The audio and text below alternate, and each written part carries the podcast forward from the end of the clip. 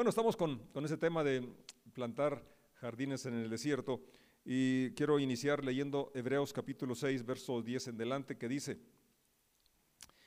pues Dios no es injusto, no olvidará con cuánto esfuerzo han trabajado para Él y cómo han demostrado su amor por Él sirviendo a otros creyentes, como todavía lo hacen. Nuestro gran deseo es que sigan amando a los demás mientras tengan vida, para asegurarse de que lo que esperan se hará realidad. Entonces, no se volverán torpes ni indiferentes espiritualmente. En cambio, seguirán el ejemplo de quienes gracias a su fe y perseverancia heredan las promesas de Dios. Ahí está en pantalla, ¿puedes leer conmigo esta parte final?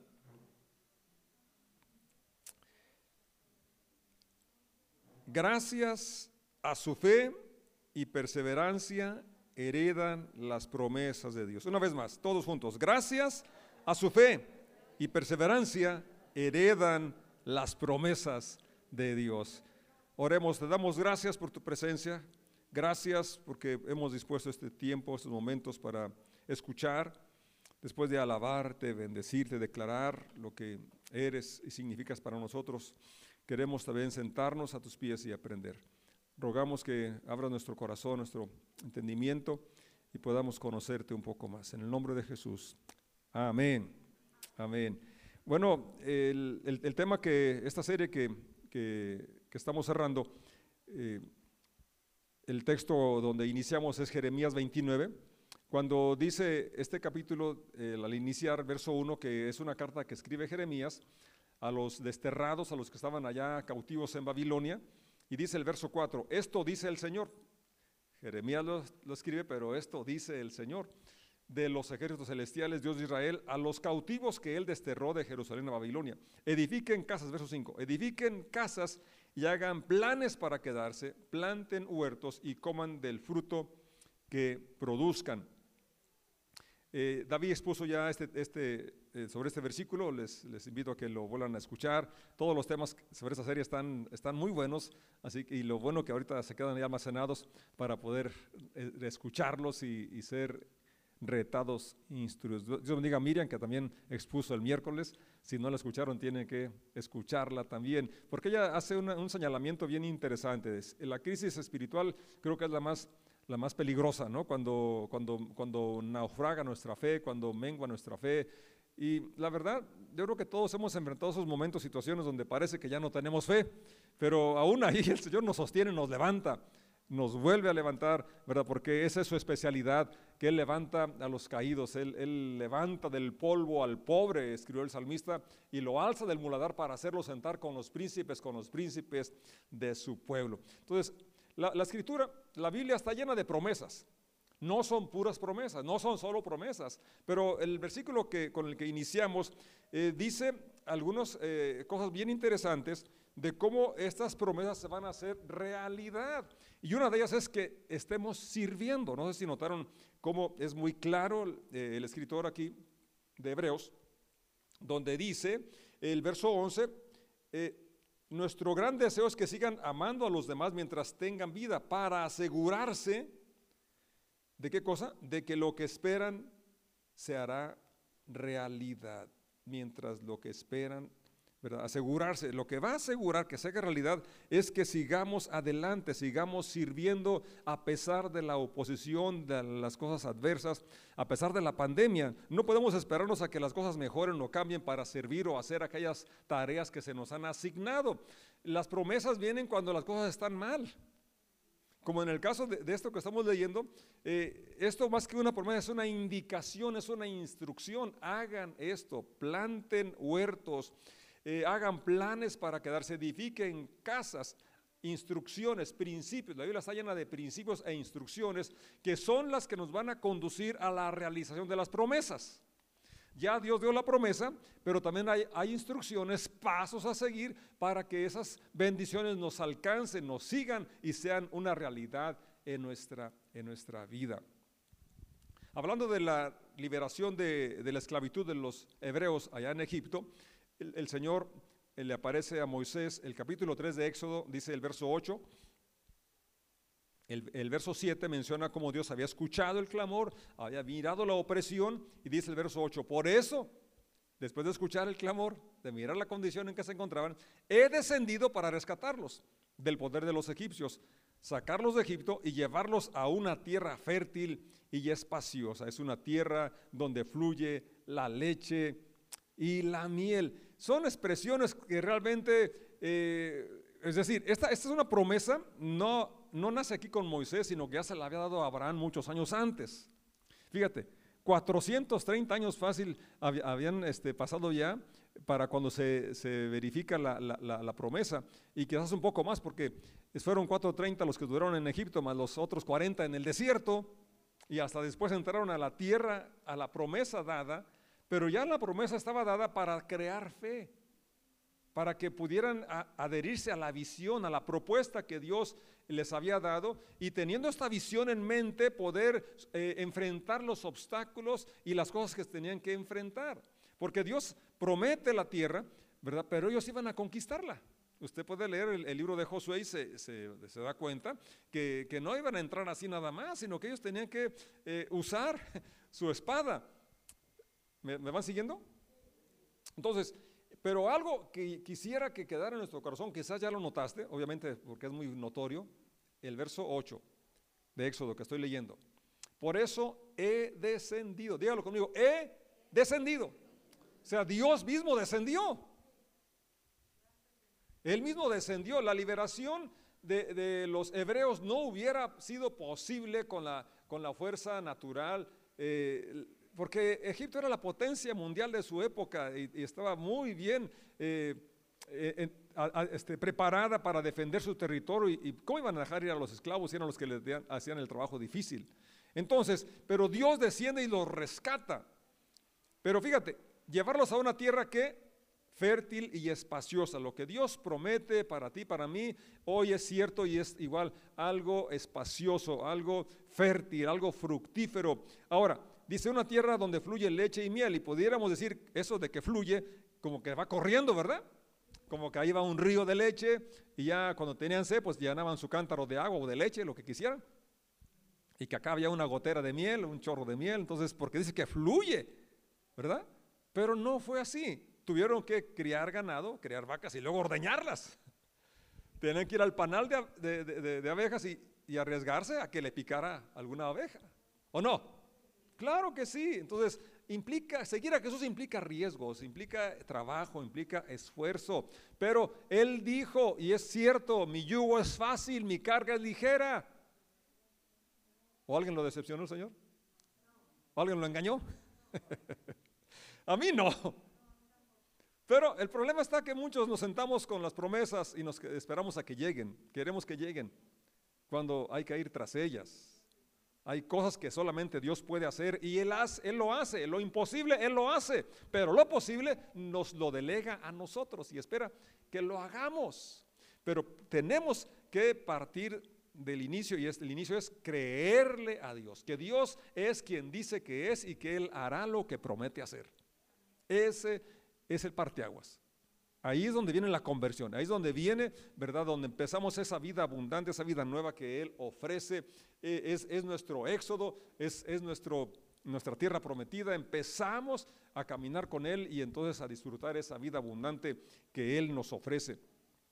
Para cada uno tenemos las promesas dadas y las promesas vienen cuando hay necesidad, cuando estamos en esclavitud, cuando estamos en escasez, ahí vienen las promesas. Y como dije, son dadas para crear e engendrar fe, pero depende del receptor, depende de cómo la recibes, de cómo, de si la aceptas, si la crees. Ahí está la gran diferencia. ¿Sí? entre uno y otro, entre un tipo de personas y otro, si podemos creer, si podemos aferrarnos, como hemos cantado, que en mi interior no queden dudas de tu fidelidad. Qué bonita canción, ¿verdad? Pero que, sea una realidad, que cada uno podamos así disipar toda duda de ver la fidelidad de Dios en nuestras vidas y en la vida de otras personas. Pablo escribió que lo que antes escribió para nuestra enseñanza se escribió para que por la paciencia y por la consolación de la escritura tengamos qué cosa? Esperanza, dígalo conmigo, esperanza. Amén. Amén. Entonces, Dios da la palabra, da la promesa y en respuesta a eso es que actuamos en fe, pero también tenemos, eh, se nos pinta un cuadro, ¿no? Como aquella, la tierra espaciosa, la tierra fértil, la tierra que fluye leche y miel. Es decir, ya estaban allí vislumbrando aquellos lugares eh, fértiles, verdes, ya estaban eh, viendo los pastizales donde iban a, pastar las vacas, ya estaban viendo las flores donde el néctar iba a ser extraído para, la miel. Es decir, había una, una, visión. ¿Me estoy explicando? Y eso es lo que Dios hace con sus promesas. Te, da una palabra para que de ahí luego tú desarrolles una visión de lo que puede ser, de lo que Dios ofrece. ¿Sí? Y luego, una vez que la crees, entonces Dios te da instrucciones, te da pasos a seguir para introducirse en esa tierra fértil y en esa tierra espaciosa. Fíjate, las promesas de Dios fueron dadas a Abraham, después confirmadas a Moisés y siguieron las, la, palabra dada por, por Jeremías a los eh, que estaban allí. Eh, faltaban 70 años para que regresaran, pero mientras tanto tendrían que trabajar allí. Y es lo que Dios espera de ti y de mí, que no vamos a esperar a que pase la pandemia, no vamos a esperar a que las cosas mejoren para cumplir la tarea de hacer discípulos, la, la comisión de llevar el Evangelio, porque si en algún momento se requiere el Evangelio es hoy. Porque el Evangelio ¿qué es? Buenas noticias. Y hoy por hoy necesitamos escuchar buenas noticias. La gente necesita escuchar buenas noticias y tú y yo se las vamos a dar porque las estamos experimentando. ¿Alguien puede decir que sí? ¿Que amén?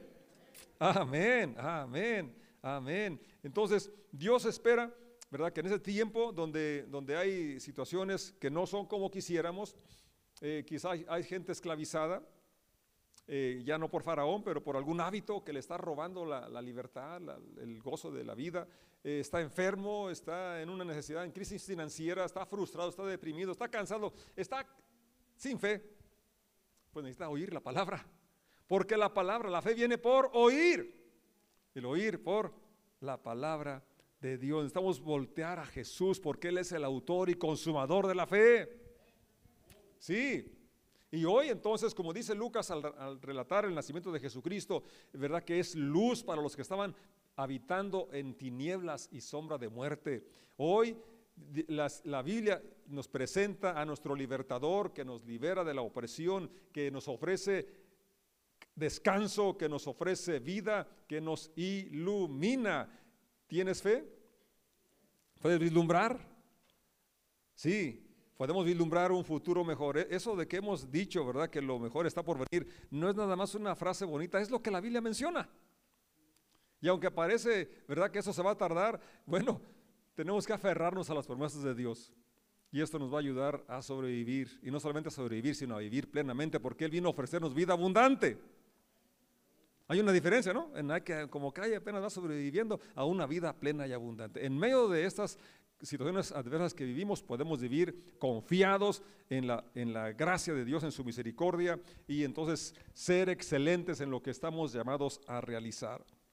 Juan 7:37, el Evangelio de Juan, en la traducción en lenguaje actual, dice así, el último día de la fiesta de las enramadas, que era el más importante, ese día Jesús se puso en pie y dijo con voz fuerte, el que tenga sed, venga a mí. Ríos de agua viva brotarán del corazón de los que creen en mí. Así lo dice la Biblia. El texto más conocido es en la Reina Valera. Esa porción dice en el posterior último día de la fiesta, Jesús se puso en pie y dijo, el que tenga sed, venga a mí y beba. El que cree en mí, como dice la escritura, de su interior correrán ríos de agua viva. Y muchos años yo y muchos interpretamos el versículo para animar a la gente a que crea como dice la escritura, porque ahí dice el que cree en mí, como dice la escritura. Bueno, está bien la aplicación, pero la interpretación no es la, exacta. La interpretación es, como dice esta, esta, versión, la escritura dice que los que creen en Él tendrán en ellos qué cosa? Ríos de agua viva brotarán de su interior o de su corazón. Ahora, el 39 explica cómo, qué es lo que hace ese fluir, esos ríos de agua viva. Al decir esto, Jesús estaba hablando del Espíritu de Dios ¿Qué recibirían? ¿Quiénes?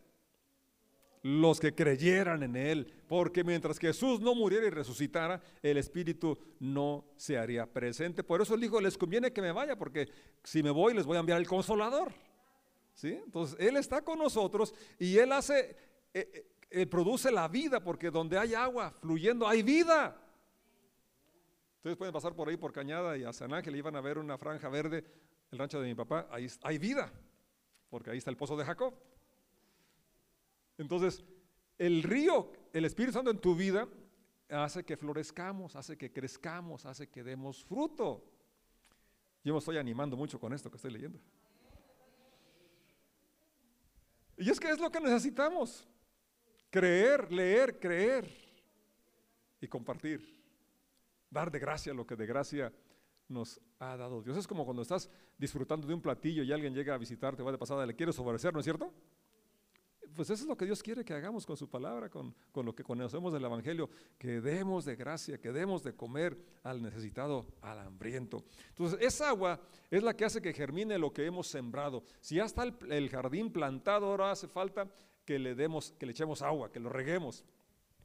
Así es, y esta agua eh, es, lo que va a hacer que florezca y que fructifique. y nuestra mente y corazón son los que tienen que estar empapados de las promesas de Dios nuestra mente y corazón, porque de lo que abunda en el corazón de eso, así es. Entonces, ya deja de oír tanta noticia negativa y, este, y tú mismo estar contando de que se murieron más y que se murió otro y que me duele aquí, me duele allá. Pues no podemos negar la realidad, obviamente, pero que no predomine el asunto de la negatividad. No sé si me puedo explicar. Sí, porque, porque de la abundancia del corazón habla la boca. Quizás tienes que bajarle al Netflix o a las novelas o no sé qué. Lo mejor de las novelas es novelas.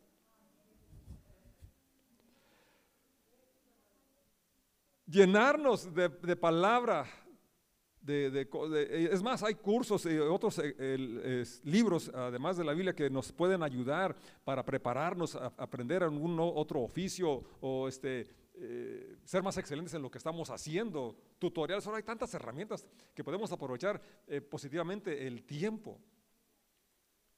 Entonces, el asunto está en la mente y el corazón de aceptar, de creer lo que Jesús dice, lo que Él es, y entonces poder nosotros eh, que florecer como, como jardines o, que florezca lo que hemos plantado y poder completar la tarea que se nos ha asignado aún en este tiempo, con las limitaciones que tenemos, podemos hacer adecuaciones y poder eh, seguir avanzando, que el, Evangelio no se va a detener. Juan 3, eh, el verso 14, Jesucristo está hablando con, con Nicodemo y le dice, y así como Moisés levantó la serpiente, es necesario que el Hijo del Hombre sea levantado para que todo aquel que crea en él tenga vida eterna. Fíjate, siempre vas a encontrar, y sobre todo Juan, como ese énfasis en creer, creer.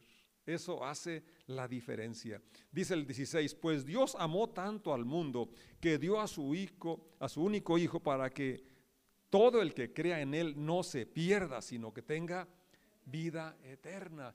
Y regresando al capítulo 1 de ese evangelio, el verso 11 dice, vino a los de su propio pueblo y hasta ellos lo rechazaron. Pero mira el 12, qué precioso. Pero a todos los que creyeron en Él y lo recibieron, les dio el derecho de llegar a ser hijos de Dios. Ahora fíjate, hace un momento lo dije, la liberación de los hebreos de Egipto, el poder entrar y poseer la tierra prometida, el regreso de los cautivos de Babilonia, fue por la intervención de Dios. La conversión es por la intervención de Dios. Cuando, cuando decimos sí al Evangelio, a la promesa, a la invitación de Jesús.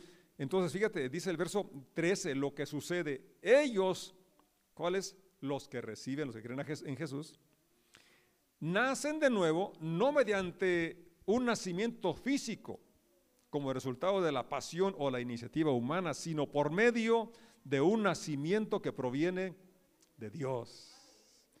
Amén. Pablo dijo de modo que si alguno está en Cristo, nueva criatura es. Las cosas viejas que de aquí todas son hechas nuevas. Gloria a Dios. Amén. Ahora, quiero terminar ya nada más faltan unos dos versículos que quiero leerles porque, miren, el verso 32 del capítulo 8 de Romanos, Pablo en ese capítulo nos habla de una forma tan clara del amor de Dios. Y en este verso 32 dice, si Dios no nos negó a su propio Hijo, no escatimó, dice la reina Valera, no escatimó, no nos negó a su propio Hijo, sino que lo entregó a muerte por nosotros. Fíjense, qué cosa. Y luego hace la pregunta, ¿cómo no habrá de darnos también, junto con su Hijo, todas las cosas? Entonces, pero eso es tan importante creer, ¿no? Cuando creemos que somos amados y que la muestra, como cantamos ya también, la cruz es, es, la, es la, muestra de su amor, es, es, lo que nos sigue hablando hoy, de cuánto nos ama, de qué importante eres para Él. Si ya dio lo más importante que es su propia vida, ¿cómo no te dará también las demás cosas? Entonces, ¿qué es lo que hace falta? Que tú y yo voltemos nuestra atención hacia Él que pongamos nuestros ojos en Jesús, que es el autor y consumador de la fe. Y entonces esto nos ayudará a caminar en medio del, valle de, de, sombra de muerte. Y ya, ya lo cantamos, sé que a mi lado siempre estás. Y es una canción que podemos cantar cada instante porque es una realidad. Él está con nosotros como lo prometió. Ahora, ¿qué hay que hacer? Readaptarnos a la realidad que estamos viviendo. No, no, tenemos, no podemos esperarnos a que, a que, vengan cambios, sino que hoy tenemos que más bien readaptarnos en cuanto a la forma de, de, alcance de la expresión de nuestra fe, de nuestra confianza en Dios, para llevar esperanza a otras personas, para aprovechar cada oportunidad y ser lo que dice Jesús que somos la luz del mundo, la sal de la tierra. Administrar de una forma eficiente los recursos que tenemos, el tiempo, los talentos, los dones desarrollar nuevas habilidades e incluso las que tenemos, aprender lo que se requiera para que se pueda realizar el sueño, la visión que Dios nos ha dado, los proyectos que Dios te ha dado, no tienen por qué seguirse aplazando, tenemos que ya eh, darles, ponerlos en marcha, retomar las cosas que habíamos pausado. Es cierto que están las cosas difíciles y podrían estar peor podrían estar peor cuando perdemos la iniciativa, perdemos la esperanza, perdemos la fe. Pero qué bueno que estás aquí porque no la has perdido. Y aún si venías ya casi arrastrando, pues qué bueno, porque Dios te está inyectando un ánimo y un aliento nuevo para que salgas, como dice la Escritura. Aunque los jóvenes se cansan y flaquean, pero los que esperamos en el Señor tendremos nuevas fuerzas. Podemos levantar las alas como las águilas y podremos correr sin cansarnos y caminar sin fatigarnos. ¿Cuántos dicen que así es? Amén, amén. Santiago dice en su capítulo 5, verso 7, amados hermanos, tengan paciencia mientras esperan el regreso del Señor. Piensen en los agricultores que con paciencia esperan las lluvias en el otoño y en la primavera, la lluvia temprana, la lluvia tardía. Con ansias esperan a que maduren sus preciosos cultivos. Ustedes también deben ser pacientes. Anímense, porque la venida del Señor está cerca. Voy a invitar que estemos de pie. Y voy a leer de nuevo la porción con la que inicié. Pues Dios no es injusto. No olvidará con cuánto esfuerzo han trabajado para Él. Entonces bendiga a todo el equipo de anfitriones y los ingenieros técnicos, David, Eutiquio, todos los que están aquí todos los días para hacer posible estas reuniones y las transmisiones. Dios no es injusto cosas que tú haces que quizás yo no he notado, Dios sí las nota. Y aquí dice, Dios no es injusto. Él no olvida ni el más mínimo esfuerzo. Él dijo que si hasta un vaso de agua le das a alguien en su nombre, vas a tener recompensa. Y cómo han demostrado su amor por Él, porque es lo que nos motiva a servir, nuestro amor a Dios. ¿Por qué nos amó primero? Sirviendo a otros creyentes como todavía lo hacen. Nuestro gran deseo es que sigan amando a los demás mientras tengan vida. ¿Tienes vida? Pues mi deseo y el de Dios y el del apóstol al escribir esto es que sigamos amando para asegurarse de que lo que esperan se hará realidad. Entonces no se volverán torpes ni indiferentes espiritualmente. En cambio, seguirán el ejemplo de quienes gracias a su fe y perseverancia heredarán las promesas de Dios. Es tiempo de nuevos hábitos, reeducar nuestro gusto. Hay personas que les decimos que es mejor comer, dice, es que a mí no me gusta. Es que ya estamos adultos, ya no es de comer lo que nos gusta, sino lo que nos hace bien. Israel, allá en el desierto, querían, estaban añorando las cebollas y los ajos. Se les prometió leche y miel. Está más sabroso, ¿no? Ambas cosas son buenas, ¿verdad? Pero eh, eh, me refiero a que realmente tenemos que cambiar eh, muchos hábitos para poder heredar las promesas. Se requiere fe y perseverancia, pero también seguir algunas instrucciones. Hay un texto que no podemos dejar de leer. Por favor, proyecto Josué 1.8, porque hablando precisamente de esto que estoy tratando de decir, hay promesas, pero también hay instrucciones. En la, en la NTV, eh, Josué 1.8, por favor. Porque Dios nos dio instrucciones para poder, que nos van a guiar a poseer la tierra prometida, tu tierra prometida, ese lugar espacioso que sueñas que anhelas, esa expansión en tu negocio, esa solvencia económica. Cada quien tenemos sueños. Hay una tierra prometida delante de cada uno que se va a hacer realidad, pero tenemos que dar algunos pasos concretos de acuerdo a las instrucciones dadas por Dios. Estudia constantemente este libro de qué? Es, son instrucciones. No son nada más cosas poéticas y, este, algo ahí para hacerlo sentir bien, no, son instrucciones claras y específicas. Medita en él día y noche, ¿para qué? Asegurarte de obedecer todo lo que ahí está escrito. Solo entonces prosperarás y te irá bien en todo, en todo lo que hagas. ¿Ese reloj sí estaba caminando, José David? el cronómetro. Hijo, ¿ya te dormiste? Estaba, ¿se me acabó el tiempo? ¿Sí? ¿Me dan cinco minutos? Cinco, diez, veinte. Así rapidito, algo que ustedes pueden investigar. Realmente esto es muy bueno porque además de nuestra fe en Dios y nuestra perseverancia y cuidarnos, hay, como dije, cambios en la alimentación que, requieren, que requerimos hacer ya. Tomar sol entre 15 y 20 minutos es muy recomendable. Yo tomo 15 horas. Descansar y dormir 7 y 8 horas diarias, entre 7 y 8 horas. Y miro a David porque David duerme pocas horas. Si queremos vencer el coronavirus y todas las enfermedades, tenemos que seguir instrucciones de personas, son médicos, son gente que conocen cómo funciona nuestro organismo. Entonces el descanso es importante tan importante que Dios también descansó y estableció un día de descanso. La humanidad empezó descansando. Hizo al primer hombre el sexto y el siguiente día que fue? Descanso. Entonces no lo minimice, descanso. Beber un litro y medio de agua, cero refresco.